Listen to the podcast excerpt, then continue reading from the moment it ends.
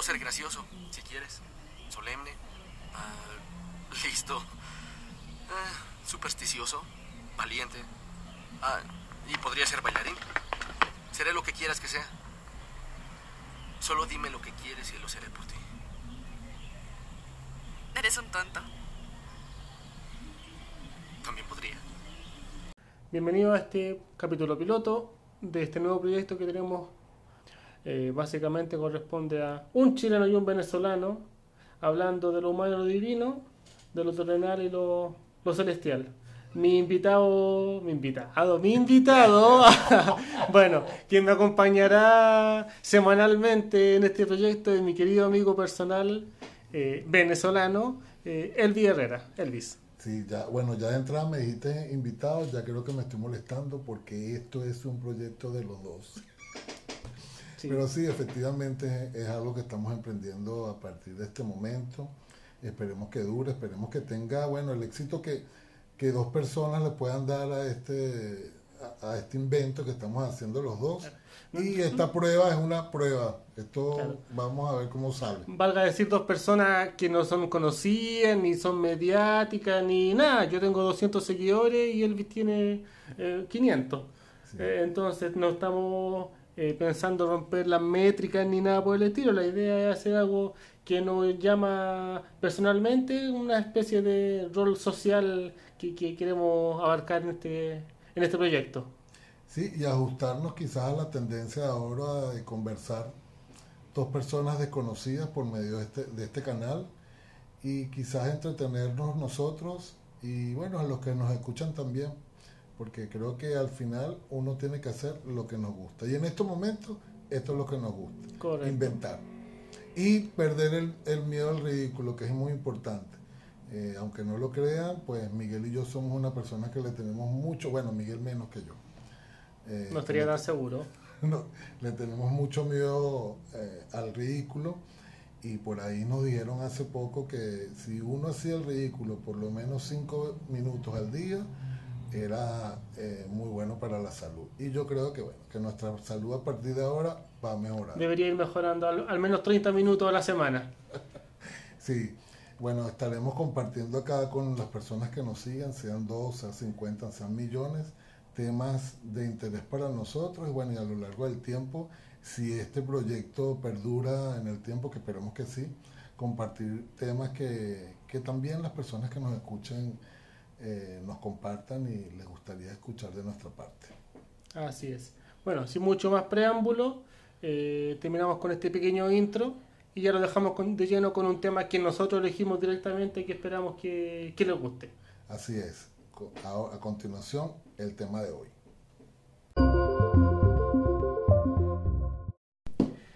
Cuéntame, Elvis, ¿qué tal ha sido la relación a lo largo de tu vida eh, con la música? Bueno, mi relación con la música ha sido bien estrecha, porque recuerdo de cuando chamo, eh, mi mamá todos los oficios de la casa lo hacía escuchando música. Evidentemente, eh, vengo de una generación donde escuchamos música como Camilo Sesto, Julio Iglesias, José Luis Rodríguez, eh, y este tipo de personajes que, bueno, que quizás muchas personas ya no, no lo recuerden, otras lo recordamos aún más, pero sí, mi contacto con la música desde, desde mis inicios de chamo fueron esos personajes. Nada de rock, nada de estas cosas fuertes, porque bueno, el primer contacto fue con la música que escuchaba mi mamá. Claro, o sea, yo creo que lo que le pasa a todos, eh, nuestros primeros eh, elementos musicales que, llegan a nuestra vida son obviamente lo- la música que escuchan nuestros padres, Eh, como dices tú en tu caso Camilo Sesto, Camilo Sesto, etcétera. Eh, en mi caso sería Luis Miguel Ricardo Arjona, que, que lo que escuchaba mi mamá cuando hacía aseo, cuando cocinaba, etcétera. Fíjate, aquí ya se están viendo las brechas generacionales horriblemente, porque Ricardo Arjona me comienza a, a- sí, me comienza a gustar a, ma- a mí, a ma- Edita, Edita, ya. edita. Me comienza a gustar a mí más o menos en el año 92, yo creo, ¿habías nacido tú en esa época? Claro, yo soy del 87. Ah, ok. Bueno, tenías cinco añitos, imagínate. Claro. Eh, yo comienzo a escuchar Ricardo Arjona, no sé por qué estamos hablando de Ricardo Arjona, pero bueno. Pero que, porque lo amas. Yo- dilo, dilo ante todos. Lo amas. Bueno, eh, amé a Ricardo Arjona, ya no lo amo tanto, pero sí, mi contacto con Ricardo Arjona fue más o menos en el 92, obviamente en Venezuela, y sí, me gustaba su música, más allá de lo que la gente decía, que, que insultaba a las mujeres mujeres. y todas aquellas cosas. Sí, me gustaba Ricardo Arjona, pero fíjate, tú te criaste con, con escuchando a Ricardo Claro. y ya yo lo Tú escuchaba eras adulto. eh, ya en mi adultez, o sea que yo tenía conciencia del error que estaba cometiendo. Claro. Y lo elegiste conscientemente. Sí, lo Sí, sí. conscientemente y lo peor es que lo cantaba conscientemente y lo sufría y todo. Bueno, yo creo que todos lo cantamos. Sí, Te guste o no te guste, es imposible no saber si una canción de, de Arjona. sí, yo creo que Ricardo Arjona sí, eh, eh, es un personaje que la gente o lo ama mucho o lo odia mucho. Yo creo Pero para nadie es indiferente. Sí, yo creo que, y yo creo que esa es la idea de él eh, eh, este, al final. Eh, es, su, es su figura. Sí, Sí, sí, sí. el tipo, o la gente lo ama mucho o la gente lo odia, pero lo escuchan, Claro. lo escuchan. Ahora, dime, cuando tú ya eh, tuviste conciencia musical, si se puede llamar así, eh, ¿por qué lado te fuiste? Ah, en tu, en tu juventud, en tu adolescencia. Fíjate, yo fui como muy, muy, muy de baladas. eh, Ya. Muy de baladas. Es un hombre romántico. Sí, a pesar de que no tengo la, la estampa, ni el cuerpo, ni la cara de un hombre romántico, me gustaba, me gustaba mu- muchísimo las baladas. Pero en Venezuela, en mi época de adolescencia, que es cuando tú comienzas como ya a, a definirte por un género musical, eh, se escuchaba mucho merengue y salsa. Y entonces... Por Venezuela, Sí, claro. entonces eh, me inclinaba también por el merengue y la salsa, aunque tenía amigos rockeros así de ultranza, así que tenían come gato. Sí, que tenían los pantalones bajos, eh, casi que se le veían las nalgas y se- los pantalones anchos. Y ellos disfrutaban del rock, pero yo nunca tuve mucho acercamiento al rock. Mm, Sobre todo ese rock pesado, nunca, nunca lo, Nunca fue lo disfruté. No, no lo disfruté. Ah, ah, Ahí nos diferenciamos. Sí, Porque yo, si bien es cierto, igual crecí con música de viejitos, eh, cuando ya tuve conciencia a, mí, a mis 15, 16 años, eh, yo conocí el rock por intermedio de un amigo, mira, de la iglesia, Ajá. de la iglesia católica. Un paréntesis, Miguel era muy católico, apostólico y romano. Eh. El- Elvis también, Sí, sí. dicho sea de paso.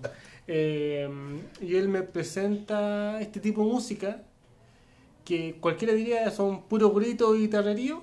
Y, y yo andaba ahí pues, con los pantalones a medio trasero, con la ropa ancha, eh, vestido de negro, con 35 grados de calor, eh, por las calles de Santiago. Sí, pero fíjate que nosotros en Venezuela creo que relacionábamos mucho el rock con la droga. Y relacionábamos mucho el rock con aquellas personas que estaban en, apartados de, de la sociedad común, si se puede decir. Claro.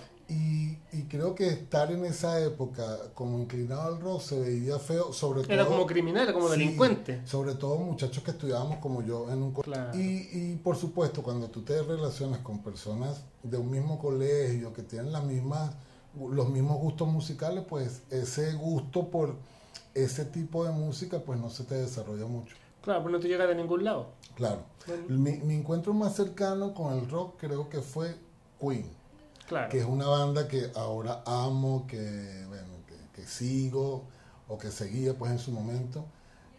Pero aquel rock pesado como el que te gusta a ti, no, no, eh, Claro. no, no lo disfruté.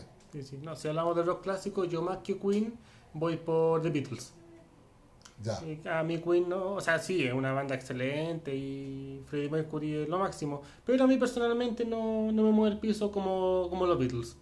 Sí, yo con los Beatles no... fíjate Viceversa. Sí, no tuve mucho contacto, por lo menos en mi juventud, en el aspecto de escucharlo. Eh, sabía que existía, bueno, los Beatles de los años 60. 60, claro. Eh, yo nací en los años 70. Eh, pero no, no, no tuve mucha inclinación por ellos, sino hasta ya después de grande. Y, Claro. Pero nunca he sido muy... Muy, Muy Beatle maniático. No, no, no he sido, no he sido, no he sido. claro. ¿Y tú, de las baladas? De las baladas, claro, pero en el tiempo que uno está enamorado, Ya. Uno acude, bueno, a mi época, eh, que, que Sin Bandera, que Chayanne, que toda esta música romántica para la conquista. Que uno escribe canciones, dedica canciones. En mi tiempo uno grababa cassette. Sí. El, cassette grababa la música directo de la radio para entregarse a la persona que te gustaba y, y entre comillas, conquistarla. Sí, fíjate que a pesar de que somos de dos generaciones distintas, pero también nosotros también grabábamos eh, de la radio eh, los cassettes ligando que el, Que el locutor no hablara. no, no Te interrumpiera la jodía canción. toda la grabación. Sí, te la jodía completamente. Pero sí, nosotros también, yo también grabé mis cuantas canciones en, en, en cassette, pero en esa época, bueno, que fue mucho antes de Simander y todo esto que tú nombras, nos- el de nosotros, por decirte algo, era Juan Gabriel. Pero difícilmente tú escribías a alguien una canción de Juan Gabriel porque creo que ibas a hacer el ridículo Claro. como lo harías ahora igual también, ¿no? Pero no, yo me, me, me desarrollé, mm, creo que con esa música y sí escribía canciones, pero de- decirte ahora eh, cuáles eran las que escribía, no, no lo recuerdo, de verdad que no lo No, recuerdo. pasaron nomás. Sí, pasaron de sí, largo y no- y eran como no grupos muy venezolanos. Ah, ya. Entonces, nombrarte cualquier grupo de ahora, ahora, pues... mm, Ya ni existen, quizás. Sí, no, evidentemente no existen y quizás los que nos escuchan venezolanos se van, a- se van a, A a, a recordar, sí, Mm. pero por lo menos no son grupos que son famosos, eh, que hayan salido de Venezuela. Eh, sí, pero sí escribía ese tipo de canciones, sí escribí. Sí me despeché, Ya. me despeché con Rocío Durcal, con Ana Gabriel, Claro. pero despechar de llorar. de llorar, Amares, sí, de sufrir, de sufrir. Yo creo que los efectos de la música, yo creo que a todos nos toca. Claro. Yo creo que todos. De uno u otro modo te pega. Sí, y yo creo que todos hemos vivido un despecho, una alegría. Eh, Y, siempre está la música detrás acompañando ese momento, para bien o para mal. Sí, fíjate, yo he conocido muy pocas personas que no tengan relación con la música. ¿Tú has conocido a alguien que no tenga relación con la música? Eh, no, pero eh, conozco a este tipo de gente como que le da lo mismo. Escuchar lo que sea, no sé. Como que Sí. no, tú- no, como de todo, no, cualquier cosa. Pero como que no tienen un gusto musical de ellos directamente. Sí. Como que, no sé, no, me da lo mismo, pongo cualquier cosa. Lo otro que me pasa, Miguel, es que yo tengo un cancionero en mi cabeza que yo me sé cualquier cantidad, a mis años me sé cualquier, cualquier cantidad de canciones. Cualquier cantidad de canciones, me la sé la letra completa. Eso también, he visto que personas que no se saben la, la Sí. letra de las canciones. Se olvida mucho eso. Y es chocante cuando- Actualmente, claro. Y es chocante cuando alguien está cantando una canción que Y, comienza, y- y no, no, le, no, le atina. no le atina al final o quizás al principio y lo demás lo que hace es murmurar, es muy chocante. Es muy chocante, me ha, me ha pasado que escucho... Es que ta- también es un tema de la época. Porque, claro, hoy día tenía el acceso a toda la música del mundo. Sí, Entonces, antes no, pues antes tú comprabas el disco o el cassette o lo que, lo que sea y lo escuchabas, lo escuchabas, lo escuchabas porque no había de otra. sí, incluso había unos libritos que vendían, en Venezuela le decían cancioneros. Los cancioneros, Sí. de tal artista. Sí, y el artista de moda, ahí estaban todas las canciones. Yo, yo me acuerdo en, lo- en los cassettes o en los CD venían las canciones, las letras. Sí, En la, la portada En la del portada. disco, tú la abrías en los libritos Sí. y venían todas las canciones. Entonces tú escuchabas el disco y cantabas las, las letras. sí, sí, es cierto, es cierto. Eh, eh, el contacto con la música, bueno, yo creo que a mí me encanta, ahora escucho cualquier tipo de música, ahora la disfruto y estoy más abierto a escuchar otros géneros musicales. Antes era como más, más cerrado. Más cerradito. Claro, hay cosas de cosas actualmente y tú lo sabes. Yo con el reggaetón no tengo muy buena relación. Pero el sí. reggaetón viejito, ¿Ah? Tú, tú Ah. sí, yo, tú sí tienes muy buena relación con el reggaetón. por supuesto que no. Sí, ¿Dónde la viste? porque yo te he escuchado un tema, algo, no sé, algo de estos temas chocantes que hablan de el culo plástico, algo así. Ah, verdad. Es que, es que la, la, la radio te, te da la canción, te da la canción y no te queda otra que aprendértela. No, bueno, eh, en tu caso sí, pero en mi caso yo me rehúso a aprenderme algún tipo de canción de esto, aunque quizás mucha gente de los que nos, de los que nos escucha le encantará el reggaetón, pero mi relación con el reggaetón es casi nula. Claro, el reggaetón de ahora, Es que hay un tema generacional ahí. Sí, Porque lo que era de Yankee, Don Omar y los clásicos, si se pueden decir, claro. ya tienen un poquito de nostalgia. Sí, y aparte de eso que eh, la descripción sexual que denotaban no era tan explícita como ahora. Claro. Ahora es mucho más explícita y por más que sea yo soy un señor mayor. Entonces Tienen que hacerte respetar. tengo que hacerme respetar y, y yo le dejo al juicio de la imaginación como era antes. te- la música te daba como para que tú imaginaras cualquier cosa. Ahora no, ahora es muy explícita. Te lo dicen. De Ahora plano. muy explícita. Dime algo, ¿qué, qué, qué te parece a ti la, la música para ser enterrado?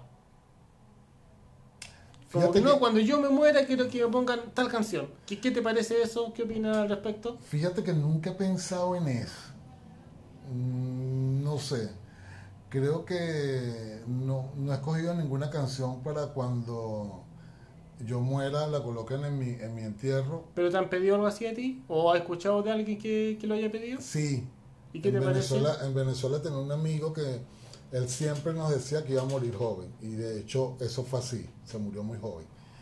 Y él siempre nos decía que cu- cuando él se muriera, que le colocáramos unos audífonos, Su Walkman, ¿Ya? eh, eh, y le colocáramos una canción de un cantante de salsa puertorriqueño que se llama Tito Rojas. Dale. Y la canción se llamaba Nadie es eterno en el mundo. Ah, Yo sea, creo que algo más pavoso que eso no puede existir. Pero él no los pedía. Y de hecho él murió muy joven y obviamente no su, su, su mamá y su papá no nos permitió hacer, Hacer algo eso. así, pero siempre nos los decía. mm, Yo creo que, que si tú lo dices en vida a, a tu círculo cercano, pues hay que complacerlo. Es válido. ¿Qué crees tú? Sí, yo ¿Y creo tú has que sí. pensado en alguna? Yo tenía una, yo creo que ya la voy a cambiar, sí. ¿Cuál? Pero tenía una canción, no, no sé cómo se llama, pero es de Nino Bravo.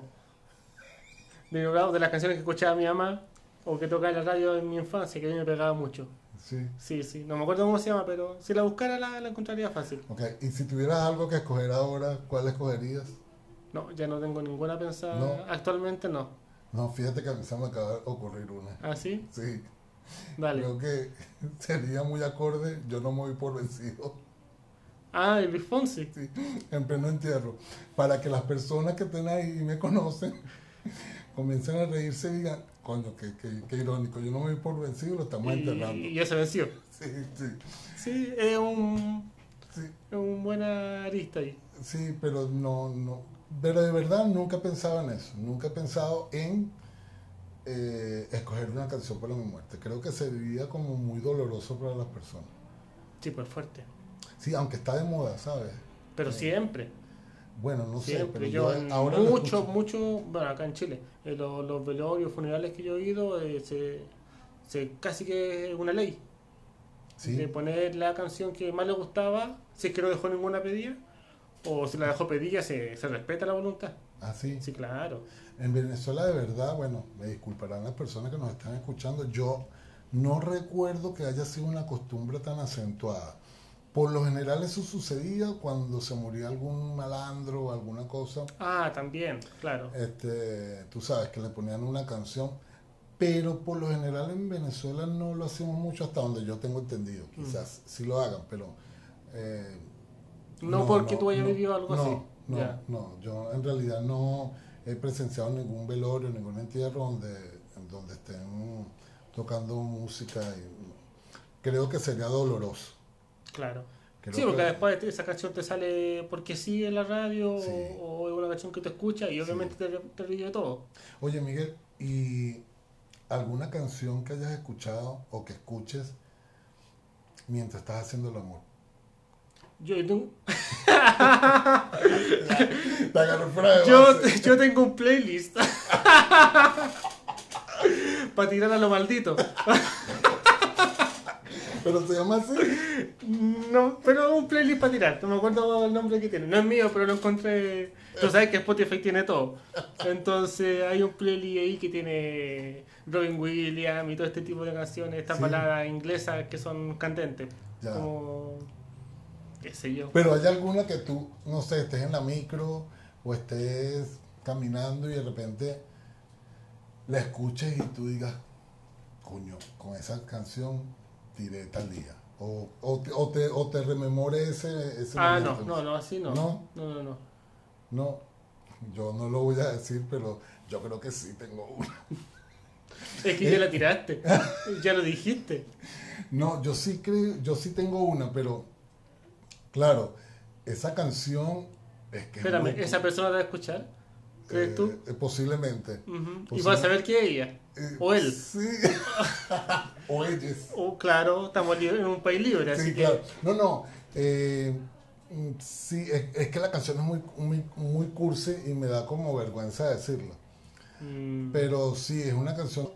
Y eso fue hace muchos años. Pero, te- sé pero que- te lleva el momento. Sí, sí, Ay, y, es una, y es una canción que la, la escucho y siempre como que me, me- me lleva a ese momento, quizás no porque ha sido el, el super polvo, ¿no? Claro, claro. pero... Pero te lleva a ese sí, momento. me lleva a más ese más que al acto, a, a esa época. A, a ese sí, creo esa que sí, época, sí, creo que claro. sí. No voy a decir la canción, no vale la pena, pero... pero el pillado. Sí. Pero sí, sí, me, me recuerda me recuerda a eso, me recuerda a eso. Como hay otras canciones que de repente me da como rabia escucharlas. ¿A ti no te pasa? Sí, hay canciones que me molestan. Hay canciones que me gustaban y que ahora me molestan. Eh, eso me pasa. Sí, como que o la escuché mucho o me fastidié Sí. o, o el tipo de música como que ya no sé, no le encuentro sentido. Sí. Tú sabes que eso me pasa a mí con Ricardo Arjona. Ya. Me gustó tanto que ahora escucho por lo menos esta canción de Tu Reputación y en esa parte donde dice que son las seis primeras, me choca ahora, me choca. Ahora lo escucho y me Claro. da como... como Que antes que- te da lo mismo. Como cuando tienes una pareja que tú dices cuando terminas, que, que hacía yo con ella? Dale. Algo así. Yo digo, pero... ¿En qué estaba yo? Sí, porque me, me- por- eso me pasó. Lo Mm. escuché tanto que me fastidió. Me fastidió. Puede ser, puede ser. A mí me pasó con esta banda de rock clásico eh, como Aerosmith, que tiene estas, estas baladas como Sí, sí. que como que es, es eso. No, no tiene mucho sentido de fondo, no estéticamente, musicalmente, no, no me llama nada más. Sí, Entonces, sí, ah, me- tam- sí, Y hay otras que te evocan a la tristeza. claro. ¿Sí? Claro. ¿Tienes alguna? Yo soy un fanático, pero acérrimo de José José. Ah, ah, verdad. José José es para mí, el- que en paz descanse, eh, lo máximo. Lo Sí. máximo que nos dio México. Que no dio. Wow, Claro, que no dio claro, claro. Porque la, la tristeza, la melancolía en sus ¿Pero tienes alguna especial? De él, y son varias, pero más que el triste, que es como la, la Sí, clásica, como la emblemática de claro, sí. que es como la que todos se saben. Sí. Eh, no me sé los nombres, o no me acuerdo el nombre ahora, pero no, muchas de sus canciones. Sí, A mí me pasa con una de Robbie Williams. Ya. Sí, que la escucho y me da mucha nostalgia, mucha tristeza. Mm. muchísima tristeza porque me evoca un momento de mi vida donde la pasé muy mal, que quizás en algún momento hablemos de eso por acá. Eh, esta que se llama Ángel, Ya. ¿sí? o Angel, como se dice en inglés. Eh, sí, la escucho y me da como mucha nostalgia, muchísima nostalgia. Y, cada vez que la escucho por ahí trato de distraerme al- porque me lleva a justamente ese momento, justamente ese momento. A mí me pasa también eh, con Sui Generis. Sui Generis es una banda de Charlie García, Sí, ya que hizo en los 70, en los 80, qué sé yo. Eh, mi papá es fanático de Sui Generis, ya, entonces me evoca a mi tiempo de infancia. Entonces, los sábados y domingos en la mañana era obligación y que sonara Sui Generis. Entonces, la música me transporta a, a esa época. Como mi recuerdo de niño, eh, mi papá haciendo aseo en la casa, mi mamá por ahí cocinando, nosotros jugando, como que me traslada a esa época la, la música y es como muy nostálgico. Sí, sí, sí. Pero yo creo que, eh, eh, como que en conclusión, yo creo que independientemente de donde estemos, en el país que estemos, la música, la música es universal. Claro. Sí, la música es universal, chamo, ¿no? y nos hace evocar momentos eh, tristes, momentos alegres, momentos sexuales, momentos de rabia. Yo creo que nos hace pasar por todas las emociones. Yo creo que independientemente, sea chileno, sea venezolano, sea de cualquier parte del mundo, pues la música nos conecta, nos conecta Claro. con, con nuestro pasado y con nuestro presente y yo creo que hay que disfrutar de la música definitivamente. Tal cual. Definitivamente. Ok amigos, comenzamos a despedir el capítulo. Eh, esperamos que les haya gustado el, contenido. Pero antes de despedirnos queremos dejarle una pequeña recomendación de parte de cada uno. Como hoy hablamos de música, lo más lógico sería recomendar lo mismo. Eh, en mi caso yo siempre suelo volver a, a ciertos discos o a ciertos artistas, eh, por lo que voy a recomendar uno, uno, de estos. Sería el MTV Unplugged de Nirvana, eh, que fuera lanzado un par de meses antes del fallecimiento de, del vocalista y que de cierto modo fue un disco que lo lanzó al estrellato, aunque fuera en forma fugaz. Eh, se lo recomiendo, un disco muy lindo eh, y, muy emotivo. Cuéntame, Elvi, ¿qué quieres recomendar tú? Wow, bueno, en principio no he escuchado el disco que estás recomendando. Voy a tomar tu consejo y lo voy a escuchar. Bueno, yo voy a ser más, más simple y voy a recomendar un disco que creo que no fue muy popular, hablo por Venezuela. Eh, sin embargo, es un disco conceptual que mezcla la narrativa de la, de la, literatura con la música y es Maestra Vida. Es un disco de Rubén Blades, es un disco creo que de los años 80, 90 y a mí me pareció genial. Entonces, bueno, les dejo esa recomendación por si acaso quieren a, atreverse a, a profundizar la salsa con la narrativa y bueno, después nos comentarán qué tal. Mira, yo no he escuchado el disco que tú recomiendas y tú no has escuchado el que recomiendo. Así que tarea para la casa, es escuchar cada uno el que, el que le corresponde. Así es, Miguel Ángel. Bueno, muchachones, recuerden seguirnos por nuestras redes sociales. En mi caso, mi, re, mi Instagram es Elvis J. Herrera. ¿Y tú, Miguel? El mío es migue.saldana.n, también Instagram. Bueno, entonces por ahora nos despedimos. Eh, nuestro primer capítulo eh, piloto de este invento que iniciamos. Así que, bueno, Miguel. Bueno, sin más mucho que decir, esto fue Chile Solanos. Adiós. Adiós.